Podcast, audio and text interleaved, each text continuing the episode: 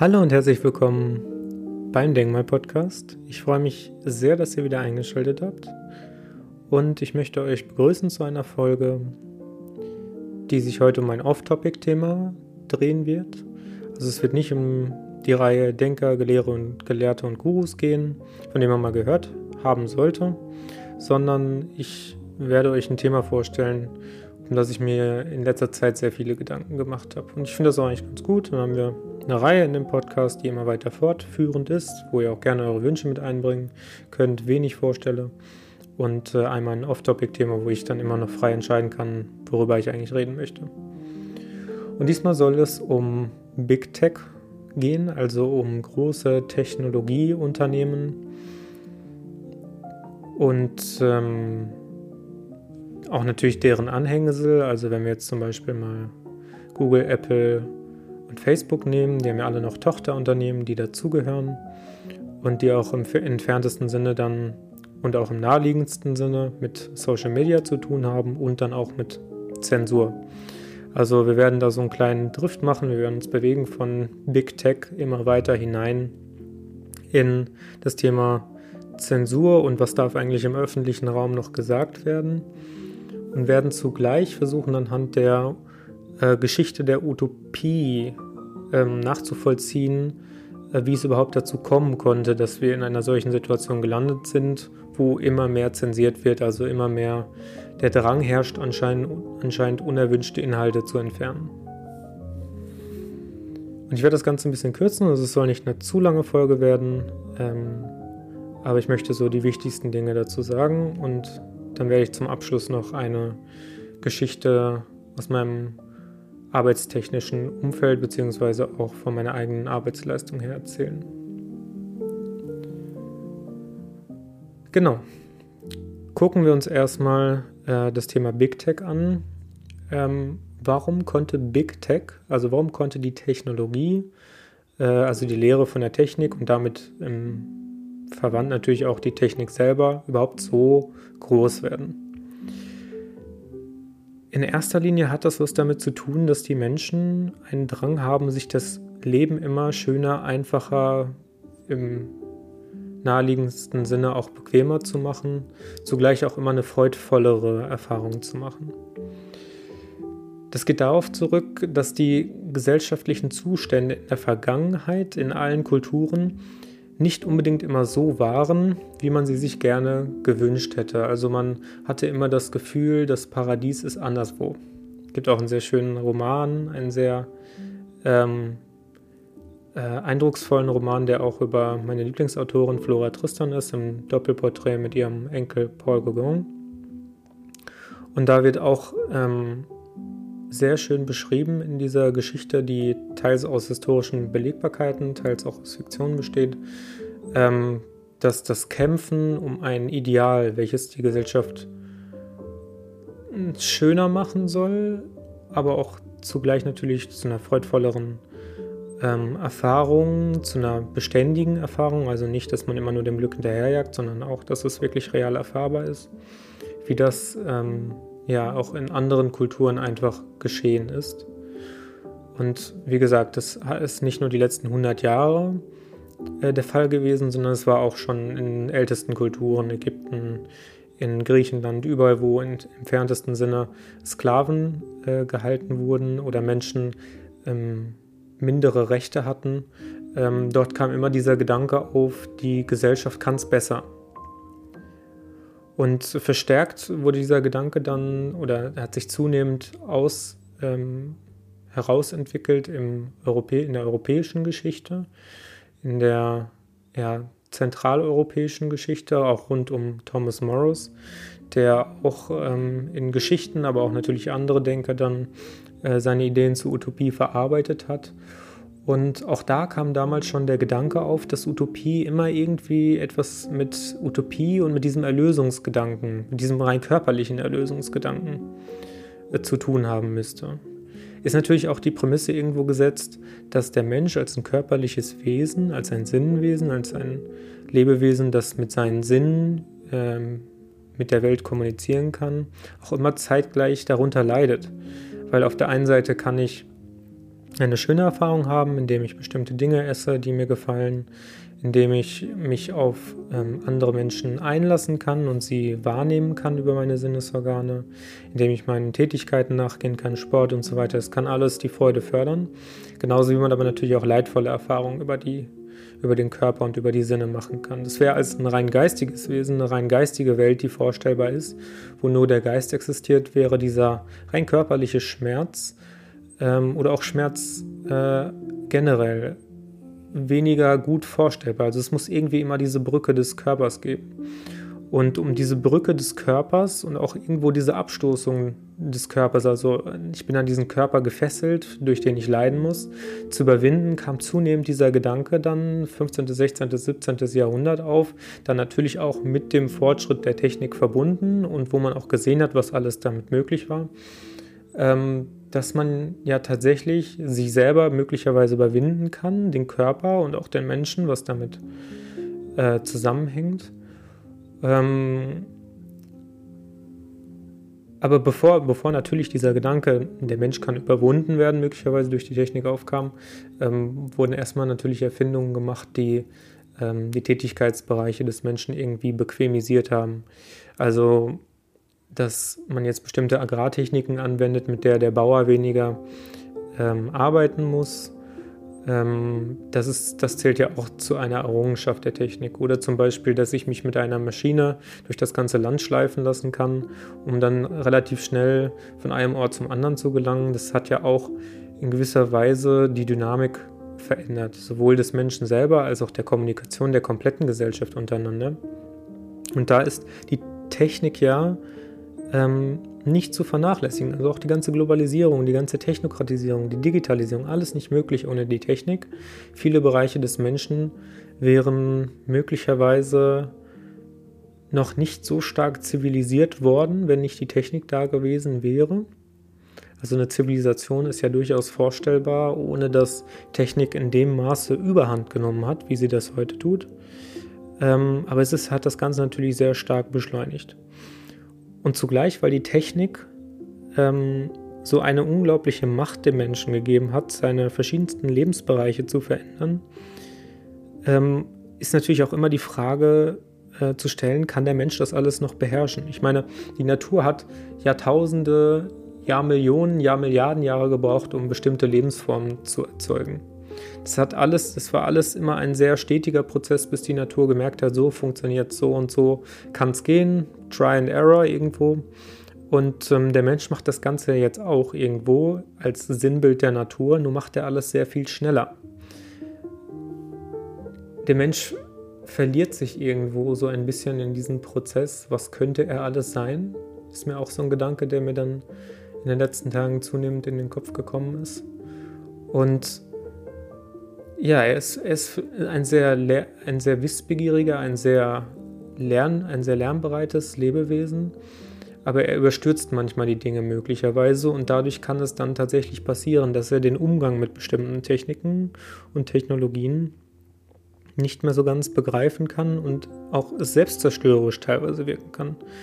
Also jedes System kann auf den Menschen selbstzerstörerisch wirken, genauso wie jeder Apparat auf den Menschen äh, zerstörerisch wirken kann. Es kommt dann immer auf die Geisteshaltung des Menschen drauf an. Ähm, was möchte ich mit dieser oder jener Technik bewirken in meinem Leben?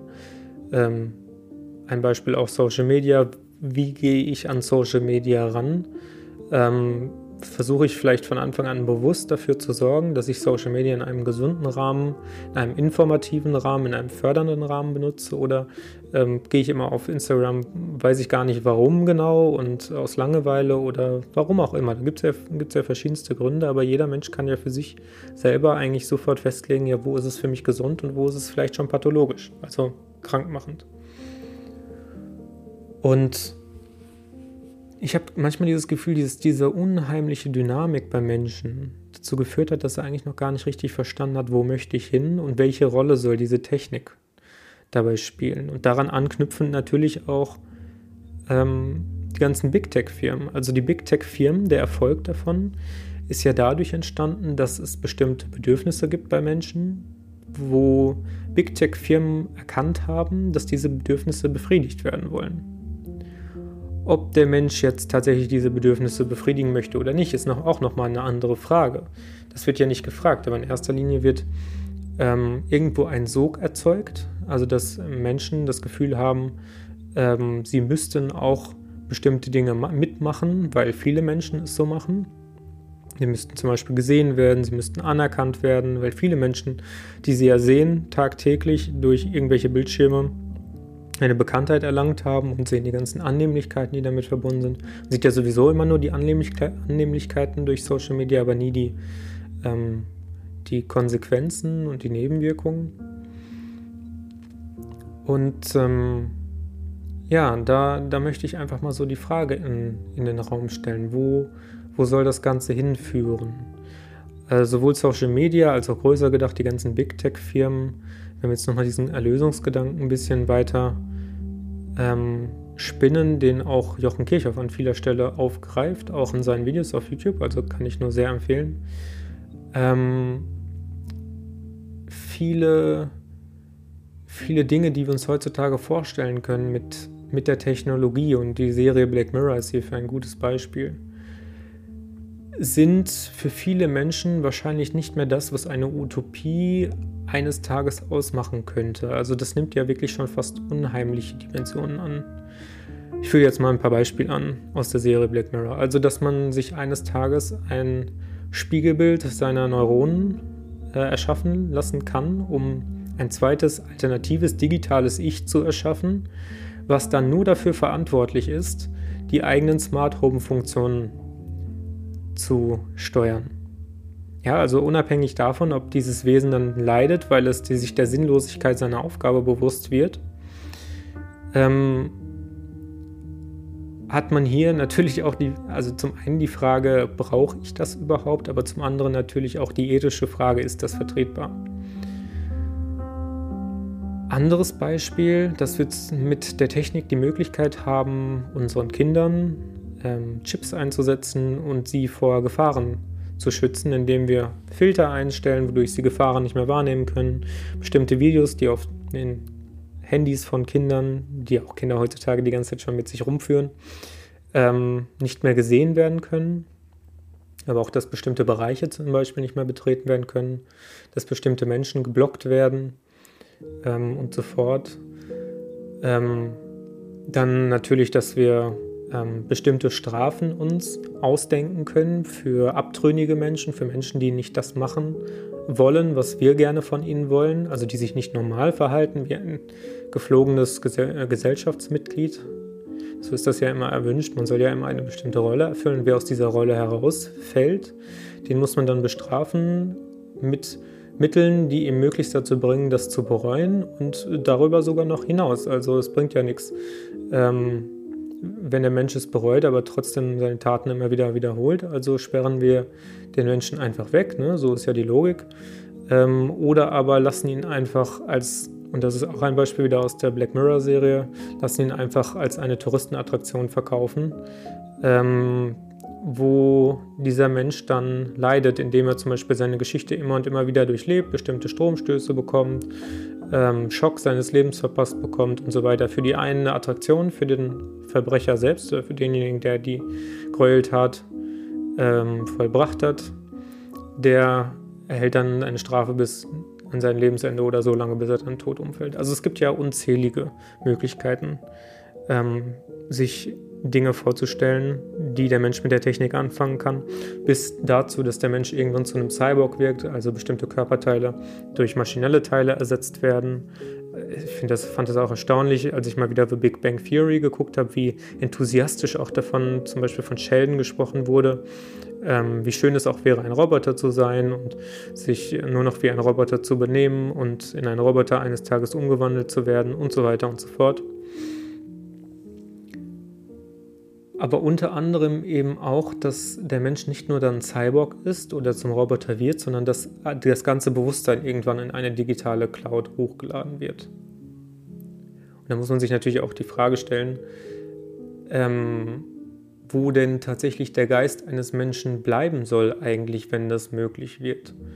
Weil der Mensch ist ja sowohl ein Innenwesen als auch ein Außenwesen. Er kann ja ähm, nicht nur äußerlich bestimmte Dinge wahrnehmen, sondern auch innerlich. Und ein Roboter, rein von der Konstruktion her, rein von der, von der Aufbauweise her, der ist ja nur im Außen, der hat kein Innenleben, der befolgt stupide bestimmte Dinge, die ihm programmiert wurden.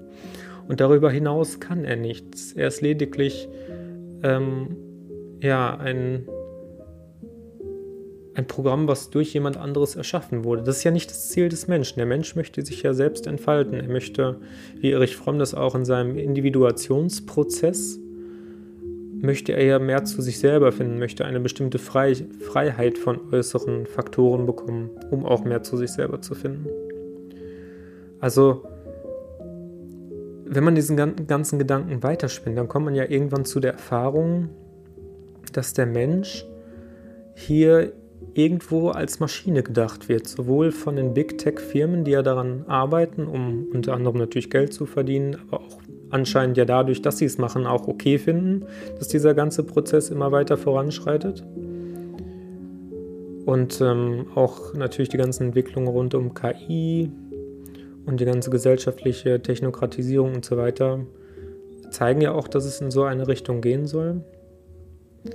Aber das Ganze wird irgendwo nicht wirklich zu Ende gedacht. Sowohl jetzt von, von dem Utopiegedanken, von der Utopiegeschichte, was für den Menschen tatsächliche Erlösung sein könnte. Eine innerliche Erfahrung, innerliche Erkenntnis, eine innerliche Transzendenz möglicherweise. Nicht, dass man äußerlich überwunden werden muss, sondern dass man rein innerlich, persönlich für sich selber eine Überwindung erfährt, um dies dann auch natürlich in der Gemeinschaft teilen zu können. Es sind ziemlich starke Gegensätzlichkeiten. Es sind auch Gegensätzlichkeiten, die sich natürlich bei vielen Denkern inzwischen finden, unter anderem auch bei Dr. Ulrich Mohr, den ich ja in diesem Podcast schon vorgestellt habe. Der redet auch ganz, ganz viel davon, dass ähm, die Maschine irgendwo den Menschen inzwischen übernommen hat, beziehungsweise nicht den Menschen, eher die Person. Der Mensch, der sich als Person, als bestimmte Rolle identifiziert, der nicht mehr aus diesem Rollenbild rauskommt, der ähm, der verbindet sich sehr stark mit der Maschine, mit dem Taschencomputer, dem Handy, ähm, mit seinem Rechner und so weiter. Also es entwickelt da eine gewisse Abhängigkeit von. Der Mensch als ein ursprünglich natürlich ähm, beseeltes ähm, und an die Natur angebundenes Lebewesen, laut Moore, nicht. Ja, und warum habe ich mir jetzt überhaupt Gedanken darum gemacht die letzten Tage? Ich bin auch darauf oder darüber darauf gekommen, dass ich mir vermehrt äh, Gedanken gemacht habe, was in Social Media eigentlich noch erwünscht ist. Social Media war ja erstmals, oder die Plattformen, die Social Media genannt werden, waren ja erstmals die Möglichkeit für den kleinen Bürger öffentlich ein Mitspracherecht wirklich zu haben. Äh, bis da auf die illusionäre Hoffnung darüber, dass jetzt irgendeine Bundestagswahl ähm, tatsächlich nutzen würde, dass die Politik sich nachhaltig zum Positiven verändert, ähm, hat der Mensch oder die Person, je nachdem wie man es dann nennen möchte, erstmals über Social Media die Möglichkeit mitzureden und seine Gedanken zu teilen. Nun wird es zunehmend schwieriger, tatsächlich auf Social Media seine Gedanken zu teilen, weil es bestimmte Community-Richtlinien gibt. Sowohl Facebook als auch ähm, YouTube haben ja Community-Richtlinien erlassen, damit bestimmte Inhalte nicht mehr publiziert werden können oder nachträglich gelöscht werden können, wenn es bestimmten Institutionen widerspricht, also dem Narrativ der Bundesregierung, dem Narrativ der WHO, lokalen Behörden wie, der, ähm, wie dem RKI und so fort. Da ist auch natürlich die Frage irgendwo, wo ist die Grenze zwischen Meinungsfreiheit und ähm, was sollte nicht mehr frei geäußert werden dürfen. Also wie viel ist ja auch der Grundkonflikt, wie viel Intoleranz sollten wir tolerieren. Und da gehe ich persönlich zum Beispiel nicht mit Karl Popper äh, d'accord, der sagt, im Namen der Toleranz sollten wir die Intoleranz nicht tolerieren, weil das für mich ein Logikfehler ist.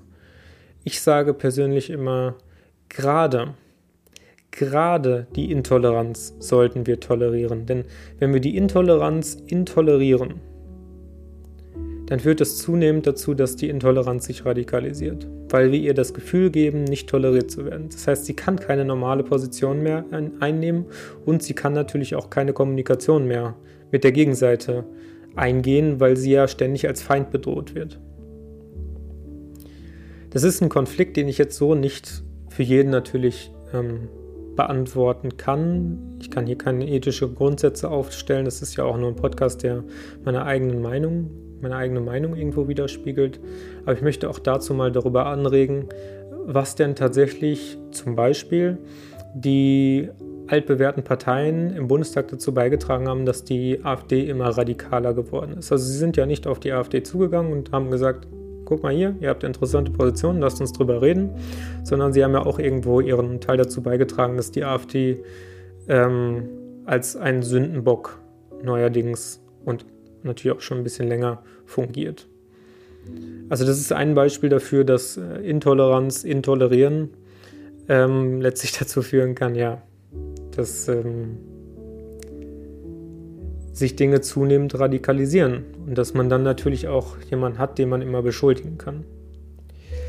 Aber darauf möchte ich eigentlich hinaus. Wo, wo ist in diesem ganzen Krieg, in diesem ganzen, in ganzen Informationskrieg, in dieser Infodemie denn eigentlich noch wirklich Konsens möglich, weil viele Menschen haben heutzutage das Gefühl, dass es ein vorgespinntes Narrativ gibt, was immer weiter verfolgt wird, wo kleine Leute tatsächlich gar keinen Anteil mehr dran haben können. Ja, jetzt ist Bundestagswahl, klar, haben wir einen super großen Einfluss wieder drauf, wenn äh, irgendwelche Medien vorab schon die Wahlergebnisse festlegen. Ähm, also festlegen im Sinne von publizieren, guck mal, so wird es ausgehen. Ähm, aber ich meine, wo hat man denn wirklich nochmal die Möglichkeit, ähm, Einfluss darauf zu nehmen, dass Menschen sich eine zweite Meinung einholen können, einfach eine Alternative sehen. Ich zum Beispiel mit meiner ähm, Analyse, ich habe vielfach das Gefühl gehabt, dass ich Leute nur in ihrer bestehenden Position verstärkt habe oder dass sie mich ablehnen, also dass sie sich ein neues Feindbild erschaffen konnten. Niemand war da, also kaum jemand war dabei, der zu mir gesagt hatte, hey, guck mal, ich hatte bisher die Position, aber ich finde das ganz interessant, was du sagst, lass uns mal darüber reden, vielleicht kann ich dich umstimmen, vielleicht du mich. Gibt es die wenigsten, auch heutzutage wird in den ganzen Social-Media-Plattformen immer nur weiter radikalisiert, habe ich das Gefühl. Und diese Community-Richtlinien tragen nicht dazu bei. Vor allem auch nicht, wenn sie wirkliche ähm, Belanglosigkeiten sperren. Das erhitzt die Gemüter ähnlich. Also viele haben ja mitbekommen, vielleicht ist jetzt in letzter Zeit durch die Presse gegangen, dass der Querdenken-Kanal von ähm, YouTube gesperrt wurde, aber auch natürlich andere Inhalte, die vorher schon ähm, auf YouTube und Facebook gesperrt wurden, die, weil sie einfach angeblich nicht WHO-konform sind. Und das alles, diese ganze gesellschaftliche Spaltung, die da auch wieder durch Social, unter anderem durch Social Media geschieht sehe ich persönlich ganz, ganz kritisch, weil wir uns damit immer weiter von der Utopie wegbewegen. Im Kern, im Kern war die Utopie, ähm, so wie sie beschrieben wurde, auch durch Feste, die gefeiert wurden, Saturnalien zum Beispiel, was ja der Grundkern für ähm, Karneval heutzutage noch ist. Niemals ein Fest, ähm, was Zwiespältigkeiten gefördert hatte, sondern im Gegenteil. Es war immer dazu da, egal was für eine Position in der Gesellschaft jetzt ähm, vertreten wurde, was man für einen Stand hatte. Man hat sich immer zusammen hingesetzt, hat miteinander geredet, hat gefeiert, hat möglicherweise wie bei Saturnalien eine Woche einfach mal die Sau rausgelassen und egal ob Sklave oder Herr, alle konnten sich miteinander vergnügen. Und diese Spaltung, die auf Social Media stattfindet, ist da eigentlich genau kontraproduktiv durch diese Community-Richtlinien. Und ich sage auch jetzt aus, meinem persönlichen, aus meiner persönlichen Erfahrung wieder, warum. Ich war unter anderem mit äh, an Nicht-Mein-Ärztetag-Aktion beteiligt von Ärzte für individuelle Impfentscheidungen. Ich habe die ganzen Videos hochgeladen. Und ich habe nach bestem Gewissen darauf geachtet, dass die Ärzte nur ähm, das gesagt haben, was konform war irgendwo, also wo die WHO nicht hätte sagen können, das ist Humbug, was da erzählt wird, sowas wie Corona gibt es nicht oder so. Sind, ich vertrete ja auch keine Leugnerposition, können gerne Menschen machen, dann haben die eine andere Position, wir können uns darüber unterhalten, warum es nicht so ist. Aber ich persönlich vertrete diese Aufsicht nicht. Ich glaube dem Narrativ, ich glaube, dass es das gibt, ich glaube, dass die Studienergebnisse wahrhaftig ähm, reproduziert wurden und ich beziehe mir natürlich auch meine Informationen daher, deswegen glaube ich dem erstmal. Und ich habe auch nach meinem äh, Wissen darauf geachtet, dass ähm, Öffentlichkeits, ähm, öffentlichkeitswirksame äh, Inhalte da publiziert werden, die nicht zu kritisch sind. Also wirklich, die das Gefühl gegeben haben, okay, der hinterfragt das natürlich. Hinterfragen ist ja auch gut und richtig. Die Aufgabe eines jeden Philosophen ist, wenn man mich fragt, hinterfragen. Das ist das Wichtigste, was man tun kann. Heutzutage in unserer Gesellschaft hat ja auch das Hinterfragen eine wirklich nicht nur nebensächliche, sondern eine unerwünschte Rolle eingenommen. Und ähm, ja, die, natürlich haben die Ärzte, die ich da hochgeladen haben, habe die Position der Bundesärztekammer des Deutschen Ärztetages hinterfragt, weil die einfach in ihrem Beschluss festgemacht haben, die gesellschaftliche Teilhabe kann Kindern und Familien nur zurückgegeben werden, wenn ähm, alle Kinder durchgeimpft werden. Also wird da quasi Schule mit Impfung geknüpft. Und das ist auch für mich etwas, das absolut nicht geht. Das ist ethisch nicht vertretbar.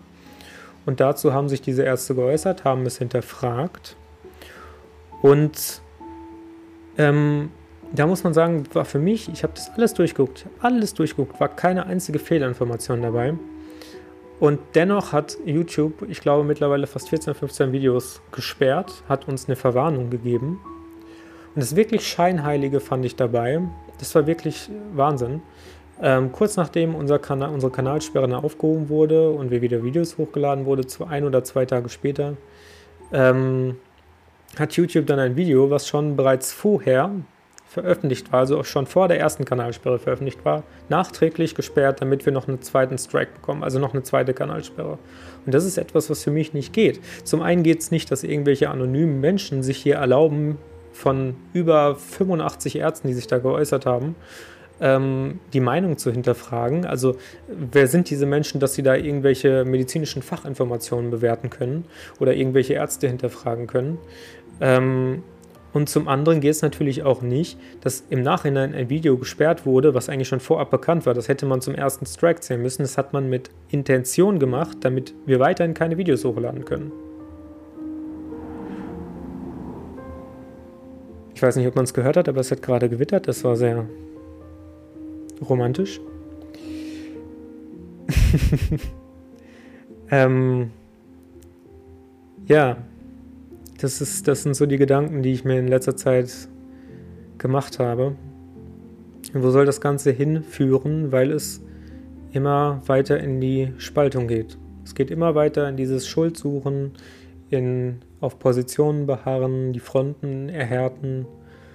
Es geht nie mal wirklich darum, dass jemand sich auch mal zurücknehmen kann, Fehler eingestehen kann, sondern immer weitere ähm, falsche Ideale anvisiert werden die dann auch noch bestimmten Firmen in die Hände spielen. Also man muss ja auch sagen, dass ähm, die Big Tech-Firmen inzwischen eine unglaubliche Macht generiert haben, wenn sie ähm, die WHO in dem Sinn unterstützen können, dass sie den kleinen Bürger, der ja nur seine Meinung ähm, preisgeben möchte, einfach sperren können, wenn es nicht konform ist. Wobei man auch dazu dazu sagen muss, dass nur Meinungen gesperrt werden, wenn sie äh, eine bestimmte Anzahl Aufrufe erhalten. Also unsere Videos waren kein Problem, als sie noch 500 Aufrufe hatten, aber sie sind ein Problem geworden, als sie dann 300.000 Aufrufe hatten. Und das ist wirklich schade und da möchte ich wirklich nochmal dran appellieren, an diesen Gedanken der Utopie, an diesen Gedanken des Menschen, der Erlösung, der Transzendenz. Wo möchten wir eigentlich hin als geistig beseelte Lebewesen? Auch als körperliche Wesen, aber auch, also dass man wirklich versucht, beides zu berücksichtigen, nicht nur den Körper. Ach, dieses Gewitter ist wunderbar. Und ja, ich möchte, ich möchte einfach dazu anregen, diese Körper-Geist-Verbindung wieder zu stärken, in sich selber hineinzuhorchen und möglicherweise mache ich diese Folge auch, damit mir jemand Alternativen aufzeigen kann. Also Menschen sind natürlich auch dadurch, dass sie bei YouTube in die Not geraten sind, vielfach dann in andere Medien gewechselt, wie Telegram. Es wird dann natürlich auch wieder ähm, beschmutzt. Das sind ja alles Verschwörer und so weiter. Aber jetzt gerade im Zuge dieser Krise werden dann natürlich auch wieder Alternativen geschaffen und die Menschen fangen selber auch an, darüber nachzudenken, was möchte ich nicht. Und das ist, das ist tatsächlich bei einer Krise immer sehr wertvoll und sehr wichtig dass ähm, Menschen anfangen darüber nachzudenken, wo wollen wir hin, wer bin ich, auch eine ganz essentielle, wichtige Frage, sich dann auch wieder mehr mit ihrer eigenen Lebensphilosophie, aber auch der allgemeinen Philosophie beschäftigen. Und genau. Ich würde mir wünschen, dass in Zukunft die Meinungsfreiheit wieder gestärkt wird. Gerade auch im Zuge dessen, dass man sagen könnte, es gibt eine Reihe von Fakten, die ist hier, und es gibt eine Reihe von Meinungen, die ist da. Aber auch, dass vorherbestimmt wird, was Fakt und was Meinung ist, ist für mich persönlich als jemand, der sich auch viel mit Wissenschaftstheorie beschäftigt hat, auch irgendwo eine Anmaßung der Wissenschaft, weil dann erhält die Wissenschaft mehr die Rolle einer Religion, weniger einer Wissenschaft. Gerade Wissenschaft sollte anregen zum Demut. Das ist auch etwas, was Karl Popper immer wieder gesagt hat. Einer der größten Wissenschaftsphilosophen des 20. Jahrhunderts. Aber damit möchte ich gerne die Folge schließen, weil ich glaube, das waren soweit alle Gedanken, die ich gehabt hatte in den letzten Jahren. Und das ist natürlich auch erstmal wieder viel Stoff zum drüber nachdenken. Also ich würde mich freuen, wenn ich zum Nachdenken anregen konnte, wenn ich auch zum Austausch innerhalb desjenigen, der sich natürlich diese Podcast-Folge anhört, ähm, für, äh, helfen konnte. Und in diesem Sinne sage ich, bleibt up to date, aber gönnt euch natürlich auch die notwendige Entspannung und Ruhe, um euch selber kritisch reflektieren zu können. Das war's von mir, von dieser Denkmal-Podcast-Folge. Und ich sage bis nächstes Mal. Ciao.